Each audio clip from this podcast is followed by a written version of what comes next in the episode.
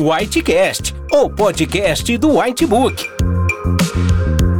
Aqui você encontrará informações atualizadas do mundo médico, relatos de casos clínicos, debates, discussão de condutas, além de descobrir como os conteúdos do Whitebook podem te ajudar nos desafios da profissão. E não se esqueça de assinar o canal do Whitebook em seu agregador favorito.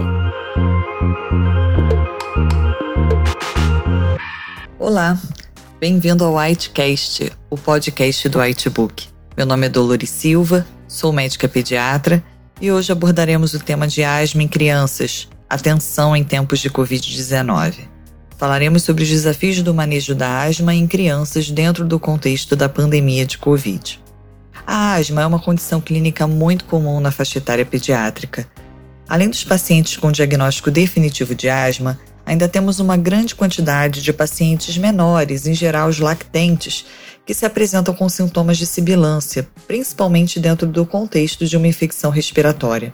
Dessa forma, é fundamental que o pediatra aprenda a lidar com as particularidades envolvidas nos cuidados desses pacientes durante a pandemia. Pacientes com asma não apresentam risco aumentado de adquirir ou de ter doença grave por Covid. Apesar disso, Pacientes com asma que necessitam de uso de corticoide oral para controle dos sintomas apresentam maior probabilidade de morte por Covid. Apesar dessa informação ser baseada em dados de adultos, é razoável considerar que ela é verdadeira também entre as crianças. Assim, devemos mais do que nunca tentar um controle adequado da asma para os nossos pacientes. O uso de corticoides inalatórios não está envolvido com o aumento do risco de Covid grave, além de contribuir para o melhor manejo da doença de base, com melhores resultados dentro de uma situação de infecção por Covid. Sempre devemos orientar nossos pacientes a manter todas as medicações prescritas, incluindo os imunobiológicos e os corticoides orais para o tratamento da asma. Os familiares devem sempre discutir com seus médicos sobre a decisão de suspender alguma medicação, e, em especial, quando a suspensão for no uso do corticoide sistêmico, para que a gente possa evitar quadros de insuficiência adrenal concomitantes. Os pacientes asmáticos devem ter um plano de ação individualizado e escrito para que possam iniciar tratamentos de resgate na presença de descompensação. Apesar disso, devem ser orientados sobre os sinais de alarme e a necessidade de procurar um serviço de urgência caso necessário. Muitos pacientes se sentem inseguros de procurar os serviços de saúde com medo da exposição à Covid-19 e acabam postergando os tratamentos necessários com piora do prognóstico da doença. Portanto, sempre devemos reforçar com esses pacientes para que não adiem a ida ao serviço de saúde quando for necessário. Uma das maiores dificuldades que temos observado diz respeito ao diagnóstico diferencial entre a crise asmática e a infecção pelo Covid.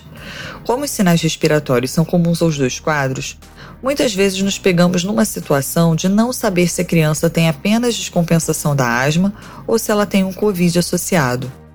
Nesses casos, devemos avaliar outras manifestações clínicas, como por exemplo a presença de febre, que não costuma estar associada à descompensação asmática por si só. Na dúvida, sempre devemos manejar o paciente como um possível quadro de Covid, até que se tenha confirmação ou exclusão do quadro através dos testes específicos.